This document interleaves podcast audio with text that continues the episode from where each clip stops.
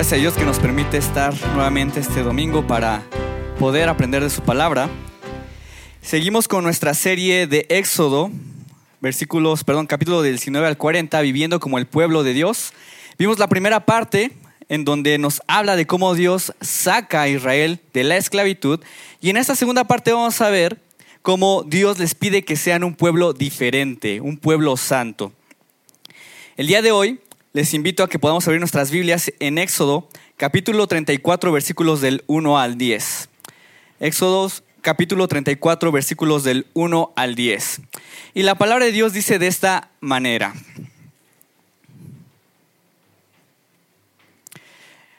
El Señor le dijo a Moisés, labra dos tablas de piedra semejantes a la primera, a las primeras que rompiste. Voy a escribir en ellas lo mismo que estaba escrito en las primeras. Prepárate para subir mañana a la cumbre del monte Sinaí y presentarte allí ante mí. Nadie debe acompañarte, ni ninguna debe de verse, perdón, ni, ni debe verse a nadie en ninguna parte del monte, ni siquiera las ovejas y las vacas deben pastar frente al monte. Moisés labró dos tablas de piedra semejantes a las primeras y muy de mañana subió con ellas al monte Sinaí, como se lo había ordenado el Señor. El Señor descendió en la nube y se puso junto a Moisés. Luego le dio a conocer su nombre. Pasando delante de él, proclamó, el Señor, el Señor, Dios clemente y compasivo, lento para la ira y grande en amor y fidelidad que mantiene hasta mil generaciones después y que perdona la iniquidad, la rebelión y el pecado, pero que no deja sin castigo al culpable, sino que castiga la maldad de los padres en los hijos y en los nietos hasta la tercera y la cuarta generación. Enseguida Moisés, Moisés se inclinó hasta el suelo y oró al Señor de la siguiente manera, Señor, si realmente cuento con tu favor, ven y quédate entre nosotros. Reconozco que este es un pueblo terco, pero perdona nuestra iniquidad y nuestro pecado y adóptanos como tu herencia. Mira el pacto que hago contigo, respondió el Señor. A la vista de todo tu pueblo haré maravillas que ante ninguna nación del mundo se han han sido realizadas. El pueblo en medio del cual vives verá las imponentes obras que yo, el Señor, haré por ti. Vamos a orar. Señor, te agradezco muchísimo en esta tarde que nos permites estar como pueblo tuyo para escuchar tu palabra.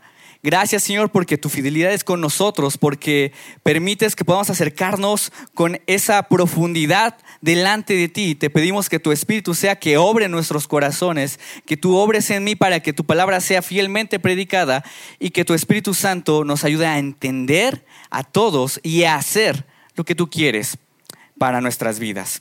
En Jesús, amén.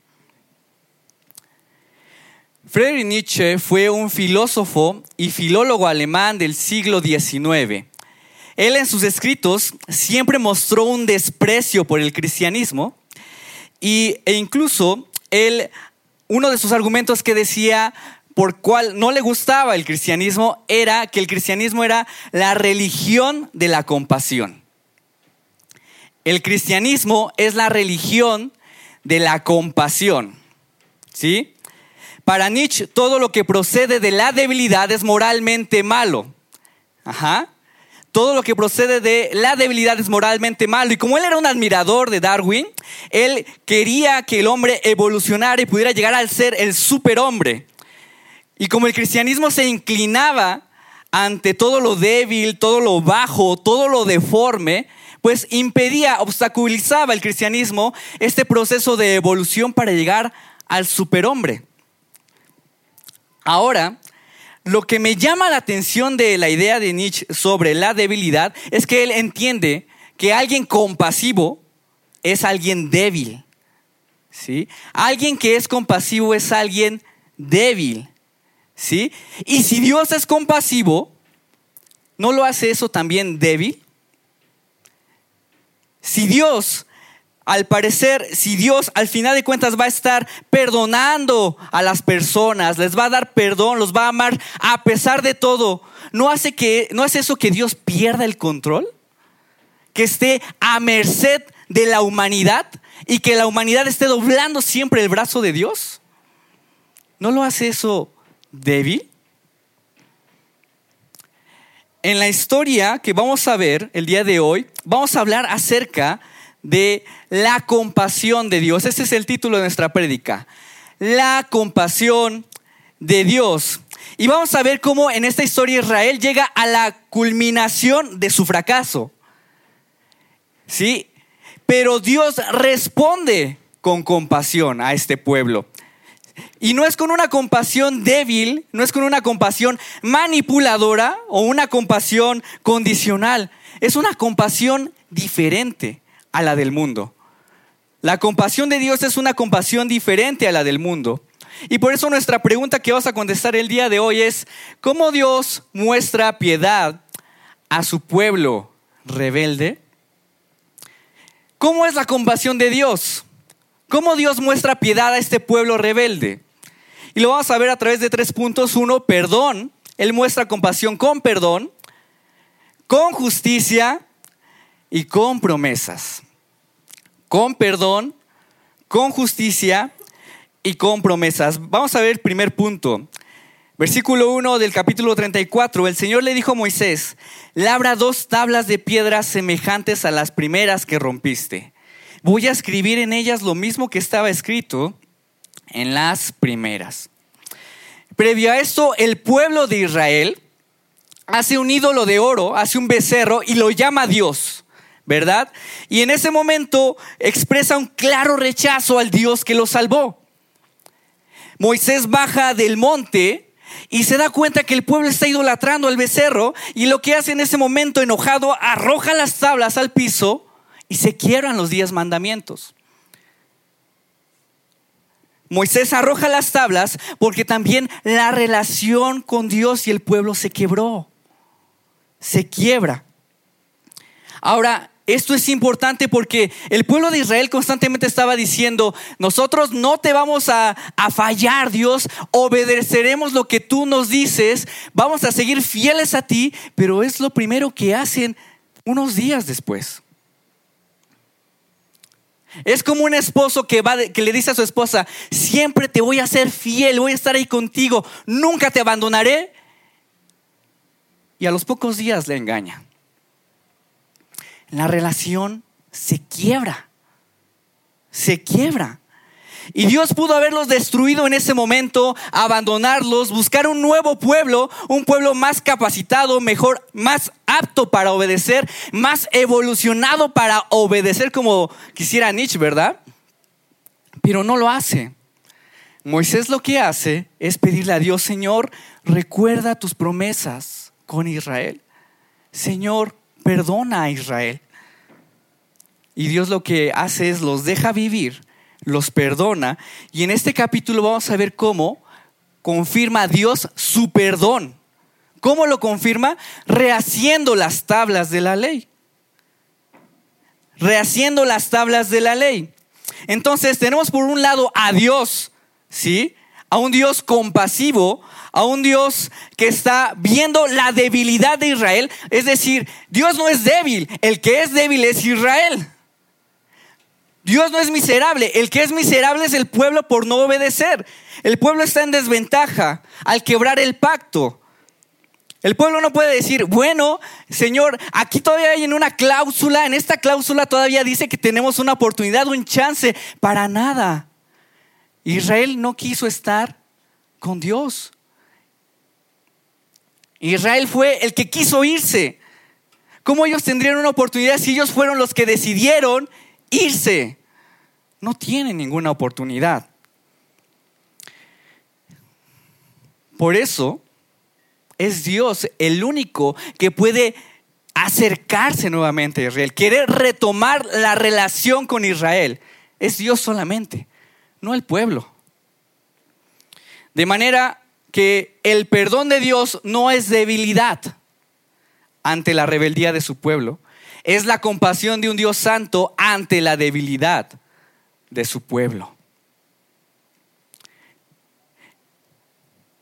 Israel al quebrar este, estos mandamientos, al quebrar el pacto, él es el que está vulnerable, está miserable, es moribundo, como si fuera una persona que estuviera en el piso pidiendo pan para que le den. Así está Israel. Y Dios se acerca, se extiende y le da su mano y le da pan. Eso es compasión. Eso es compasión. La compasión es identificarse con la debilidad del otro y en consecuencia conducirnos en obras de amor. Es sentir una emoción intensa y en consecuencia, al ver al débil, sentirse con una emoción intensa y en consecuencia accionar, responder en amor. ¿Cómo sabemos esto? Bueno, la compasión, de hecho la palabra compasión en hebreo viene desde su raíz con la palabra matriz. Es algo interesante. La palabra compasión tiene su raíz en la palabra matriz. Como si se tratara de una emoción intensa de una madre que ve a su hijo vulnerable, pequeño. Así Dios tiene compasión. Las que son madres, ¿qué sintieron cuando por primera vez sintieron al bebé pataleando en su vientre? ¿Qué sintieron cuando su bebé estuvo en sus brazos y pudieron abrazarlo? Ya no es su bebé ahorita, ¿verdad? Pero ¿qué sintieron en ese momento? Muy bonito, ¿verdad? Probablemente muy bonito. Tal vez es imposible de describir en este momento, pero una emoción intensa probablemente. Fue una emoción intensa, ¿cierto? De la misma manera, así Dios nos ve, con compasión a un pueblo débil. Siente compasión intensa y eso lo mueve a perdonar a su pueblo, a perdonar a las personas. Esa intensa emoción. ¿Sí? Porque así es el carácter de Dios. El carácter de Dios es un Dios compasivo ante la debilidad. Ahora, en nuestros tiempos es muy difícil como entender un poco más la compasión. ¿Por qué? Porque nosotros probablemente has estado en tu celular y puedes ver noticias de personas que están sufriendo, noticias de personas terremotos que están pasando a otros lados y, y lo podemos pasar sin sentir nada.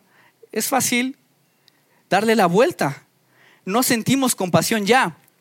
Podemos ver a alguien tumbado en el piso, en el metro, en la calle. Y sí, tal vez nos produce un poco de lástima verlo ahí, pero pasamos. Pasamos. Oswald Sanders eh, habla de la compasión de esta manera. Cuando los hombres ven a una multitud, cada uno observa algo diferente. El educador ve a potenciales alumnos el político a potenciales votantes, el comerciante a potenciales clientes. Cada uno los ve con la idea del provecho que pueden sacar de ellos. Jesús nunca explotó a ningún hombre para su propio beneficio. Al ver las multitudes, sintió compasión de ellas. Fíjense, no necesariamente con alguien que está en el piso, con las personas que trabajas, con las personas que están a tu alrededor, puedes no verlas con compasión, sino puedes verlas con un provecho para ti. ¿Qué puedo sacar de ellas? Eso no es compasión. La compasión del mundo se mueve en medida de qué puedo obtener yo. El perdón unos con otros se mueve en medida de qué puedo sacar yo con base en circunstancias, con base en condiciones. Así nos movemos. Pero el perdón de Dios se mueve con base en nuestra debilidad. La compasión de Dios es diferente. Se mueve con base en nuestra debilidad. Juan Calvino decía lo siguiente, este, el hombre, considerado según su propia naturaleza, no tiene nada que pueda mover a Dios a misericordia y compasión, nada sino su pura miseria.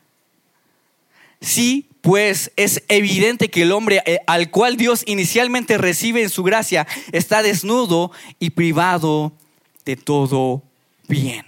No hay nada que Dios mueva al hombre especial para expresar compasión más que su pura miseria, su pura debilidad.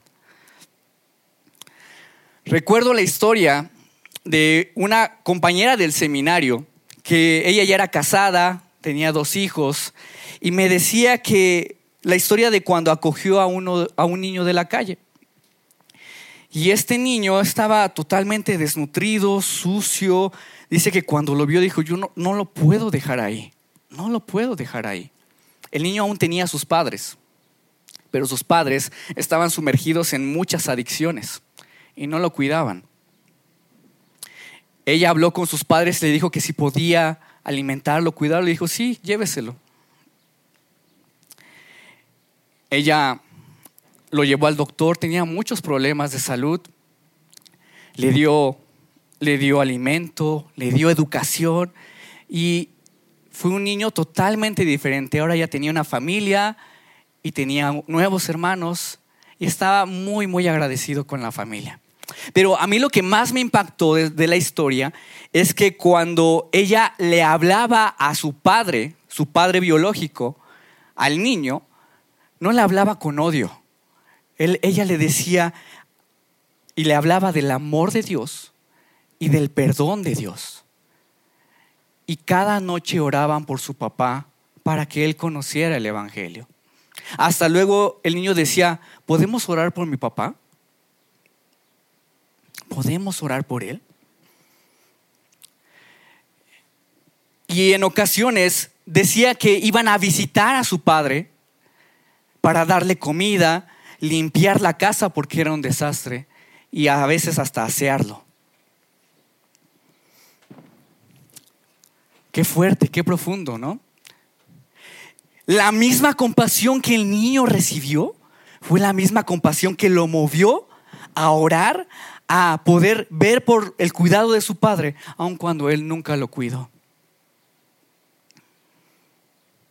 Esa es la misma compasión que Dios tiene por nosotros. Así actúa Dios con su pueblo en nuestra debilidad. Se acerca con amor intenso, nos acoge, nos perdona y nos restaura. Entonces, vemos que el perdón de Dios está movido por una intensa compasión al vernos débiles. Esa es la razón de su perdón, nuestra debilidad. Pero también, para que haya perdón, debe de haber justicia.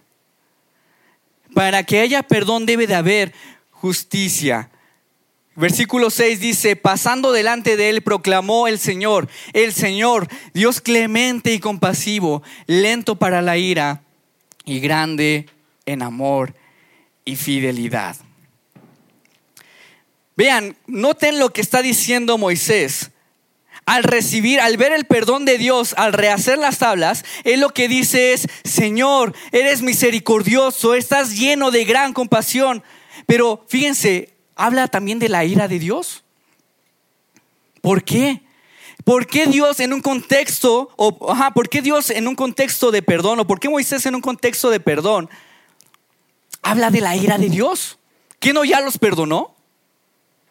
O, Dios puede estar enojado o perdonar y al mismo tiempo estar enojado. Dios es así. La clave aquí está en leer la frase completa. Dice que es lento para la ira. Lento para la ira. Ahora, esta frase es bastante interesante porque literalmente saben qué significa? De larga nariz. De larga nariz. ¿Cómo? O sea, entre más narizones, más pacientes somos. Pues no, no, no necesariamente, ¿verdad? Simplemente que, ¿qué pasa cuando uno se enoja? ¿Qué es lo primero que se pinta en el rostro de rojo? nuestro rostro, nuestra nariz. Se ve que estamos enojados en nuestro rostro, ¿verdad? Y cuando alguien se enojaba o cuando alguien se, eh, sentía enojo, pero no se le veía y aparte tenía mucha paciencia, se decía que era alguien de larga nariz. Cuando alguien era muy paciente, se decía que era alguien de larga nariz porque tardaba en enojarse y verse en su rostro. Esta es una metáfora de cómo Dios responde a nuestro, a nuestro pecado. Claro, ¿sí? Él nos mira con compasión y nos perdona. Pero también Él se enoja. Él se enoja con la maldad, con la injusticia. Es un enojo santo y justo Pero como Dios es de larga nariz, es muy paciente con nosotros. Es muy paciente con nosotros. Dios trata al pecado como debe ser. Dios trata al pecado como debe ser. Si Él no se ofendiera por el pecado, no sería Dios. Si Él no se, enojara con, con, la injusticia del mundo, no sería Dios. Pero en su, compasión no reacciona impulsivamente como nosotros lo hacemos. Nosotros reaccionamos impulsivamente con ira descontrolada, pero Dios no es así. Dios es paciente con cada uno de nosotros. Muchos dicen, si Dios existe, ¿por qué no actúa en la maldad de este mundo ahorita? Si Dios existe, ¿por qué no actúa con, con respecto a la injusticia de este mundo? La respuesta es porque es paciente contigo y conmigo. Nosotros somos seres llenos de maldad. Estamos llenos de maldad. ¿Acaso tú nunca has lastimado a alguien con tus palabras? ¿Nunca has lastimado a alguien con tus hechos?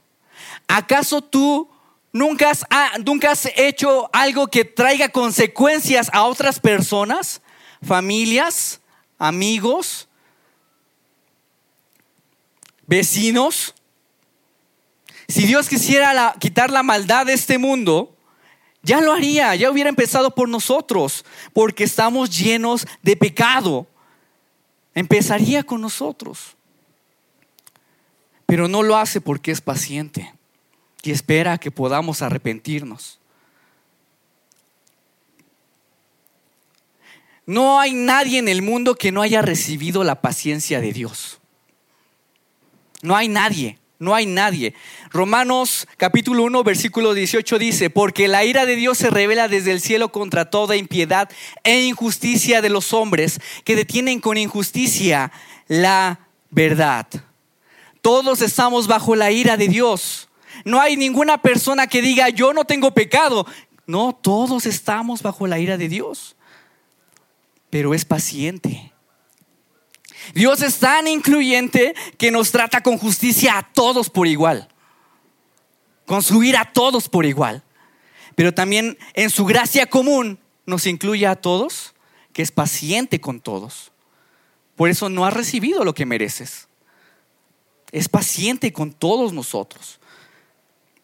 Ahora, lo que me llama la atención aquí de Éxodo es que dice que a pesar de que es paciente, Él no deja sin castigo al culpable.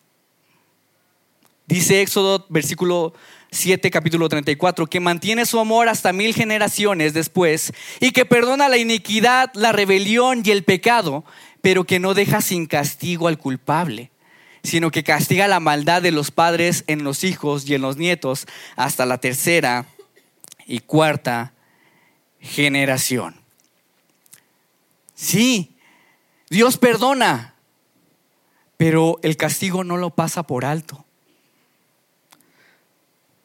Piensa en un hombre que ha cometido una serie de actos fraudulentos contra ti y te ha afectado a ti, a tu familia, en tu trabajo, en tus bienes, en tu economía. En fin, te deja en una bancarrota total. Van delante de un juez para que se arreglen y él dice, porque el juez es compasivo, dice, lo perdonamos. Y se va sin fianza, se va sin un castigo. ¿Qué dirías de ese juez? dirías que es un corrupto, ¿verdad? O dirías que ese juez eh, está lleno de, de maldad, está vendido o está loco. Si Dios fuera así, diríamos lo mismo de Él. Pero no, es un Dios que castiga el pecado, que, se, que, que no deja pasar el castigo porque si no, no sería Dios. Entonces, para que Dios fuera verdaderamente justo y verdaderamente compasivo, tenía que castigar a alguien más. Tenía que castigar a alguien más. Y ese fue a Jesús. Dice Romanos 3:25, Dios lo ofreció como un sacrificio de expiación que se recibe por la fe en su sangre para así demostrar su justicia. Anteriormente en su paciencia Dios había pasado por alto los pecados, pero en el tiempo presente ha ofrecido a Jesucristo para manifestar su justicia. De este modo Dios es justo y a la vez el que justifica a los que tienen fe en Jesús. Romanos dice que no hay ser más paciente que nuestro Dios. Pero también, al mismo tiempo, es el ser más justo que castigó perfectamente a los hombres en el cuerpo de Cristo.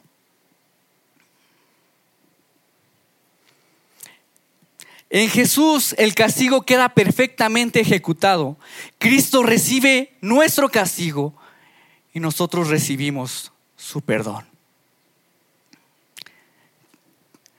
Dios es tan compasivo que no solamente nos ve con debilidad, que no solamente retiene su ira, sino que también Él se entrega ante el castigo que tú y yo merecíamos.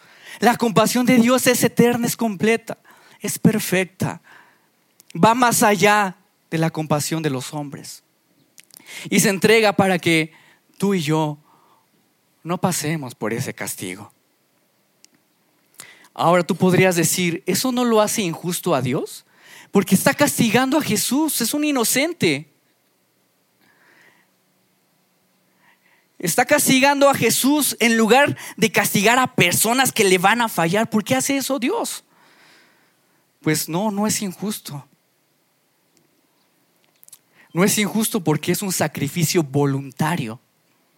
No es que Dios le dice al hijo, ve y muere por estas personas a la de a fuerza. O no es que Jesús dijo, yo no quiero ir, Padre, ¿para qué me mandas? No, ellos estaban perfectamente en consonancia y voluntariamente Dios se entrega por el castigo de nosotros. Perfectamente justo y perfectamente compasivo es nuestro Dios. Todo fue voluntario.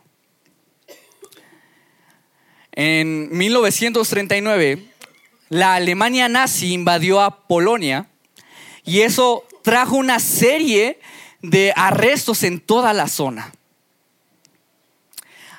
Había dentro de estos arrestados un, eh, un, fraile, un fraile franciscano polaco llamado Maximiliano Kolbe, junto con otros frailes le dieron asilo a dos mil judíos en el monasterio de la ciudad.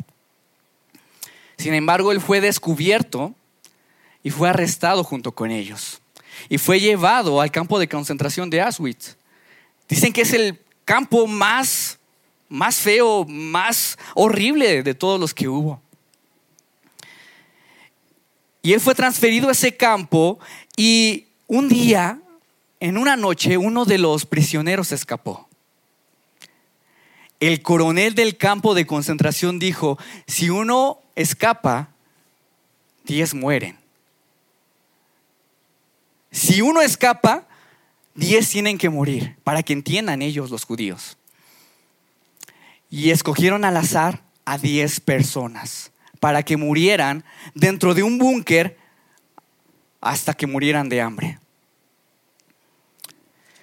Entonces empezaron a elegir a 10 personas al azar y cuando eligieron a un hombre, él empezó a gritar, no, por favor, yo no, porque yo tengo dos hijos y una esposa, a mí no, no, por favor. Y en ese momento, Colbe se adelantó rápidamente para decirle a los soldados, yo voy en su lugar, yo quiero ir. Los soldados aceptaron. Y él fue encerrado en el búnker con los demás hasta morir de hambre. El prisionero por el cual fue intercambiado sobrevivió a la guerra y pudo encontrarse con su familia. Así fue Dios contigo. En su compasión fue el sustituto. Tú tenías que haber ido a la muerte pero él voluntariamente dijo, yo quiero recibir ese castigo. No tú, no él, Señor. yo quiero llevar voluntariamente ese dolor y la muerte por los pecados del mundo. A Jesús no solo le dolió vernos en una situación miserable, sino que Él mismo bajó, descendió y se entregó a la ira de Dios, al castigo eterno, por amor a nosotros. Entonces, la compasión de Dios no es solo una sensación interna de lástima, sino es una, una, una expresión también en obras de amor por nosotros si podemos resumir que Dios es lento para la ira y grande en misericordia, en una palabra sería Jesús. Sería Jesús, Cristo. Entonces, su compasión, podemos ver que se trata de eso, ver al débil y actuar. Pero también su compasión va más allá y nos da promesas. Versículo 9 dice, de la siguiente manera, Señor, si realmente cuento con tu favor, ven y quédate entre nosotros. Reconozco que este es un pueblo terco, pero perdona nuestra iniquidad y nuestro pecado y adóptanos como tu herencia. Fíjense, Moisés aquí hace una petición un tanto peculiar. Lo que está diciéndole a, a Dios es, Señor, quédate con nosotros quédate aquí. Pero no se supone que ya los perdonó. ¿Por qué Moisés hace esta petición si él ya le dijo, si ya le mostró que los perdona? Bueno, es que la realidad aquí es que no hemos escuchado la respuesta aún de Dios. Moisés ha estado diciendo, Dios es compasivo, lento para la ira, grande en misericordia, pero lo que Moisés ahora quiere es la respuesta de Dios. Y le dice, quédate aquí entre nosotros, Dios, por favor. Sin ti no somos nada, sin ti somos miserables, sin ti somos condenados, sin ti somos tercos. Tercos que vagan en el desierto. Y Dios lo que hace no es aceptar las palabras de Moisés, sino confirmar esas palabras, porque Dios es compasivo, lento para la ira y grande en misericordia. Y vemos que confirma ese pacto en el versículo 10. Dice, mira el pacto que hago contigo, respondió el Señor. A la vista de todo tu pueblo haré maravillas que ante ninguna nación del mundo han sido realizadas. El pueblo en medio del cual vives verá las imponentes obras que yo el Señor haré por ti. Recuerden el contexto. ¿Cuál es el contexto? Rebeldía. ¿Cuál es el contexto? Idolatría. Ellos acaban de adorar una imagen que no es Dios. ¿Y cómo responde Dios? Ahora con una promesa. Yo me acuerdo que cuando era niño, si me, si me ponía de rebelde, recibía una, una mirada mala y también un castigo. Pero Dios responde con una promesa. Como que Dios se pasa de compasivo a veces, ¿no? Se pasa de compasivo. Pero no. Más bien su compasión es perfecta. Es completa. ¿Sí? En Dios vemos una compasión completa, se acerca y se mantiene ahí sin condición. No solamente te mira, no solamente entra a la ira por ti, sino que promete que va a estar ahí para siempre. Esa es la gran compasión de Dios. Piensa en un hombre que salva a un niño de morir de hambre y le da el alimento para un día y después se va. ¿Fue compasivo? No del todo. Pero si ese hombre ve a este niño, lo adopta como su hijo y le empieza a dotar de educación, de todo lo necesario de ahí en adelante, fue completamente misericordioso. Fue realmente compasivo.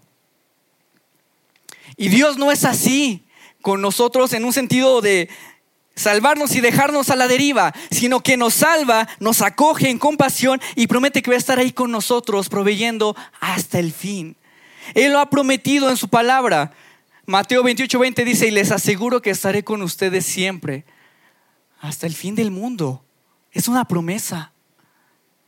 ¿La crees? Estará contigo hasta el fin del mundo. Sin embargo, nos cuesta creer esta promesa, ¿verdad? Qué difícil es creer que Dios siempre estará con nosotros. ¿Te cuesta? ¿Te ha costado? A veces sentimos que está ahí, a veces sentimos que no está ahí. A veces cuando las cosas van saliendo mal dices, en verdad Dios estará aquí, no, no, no, parece. Cuando te va mal en tu trabajo, mal con tu familia, cuando recibimos una noticia de enfermedad, creo que lo que menos pensamos es que Dios es compasivo, ¿verdad? Es difícil pero Él lo ha prometido. Ahí está. Ahí está contigo. Si prometió salvarte, prometió estar ahí contigo y ahí lo vemos en su palabra. Tim Keller narra la historia de una mujer llamada Kendra.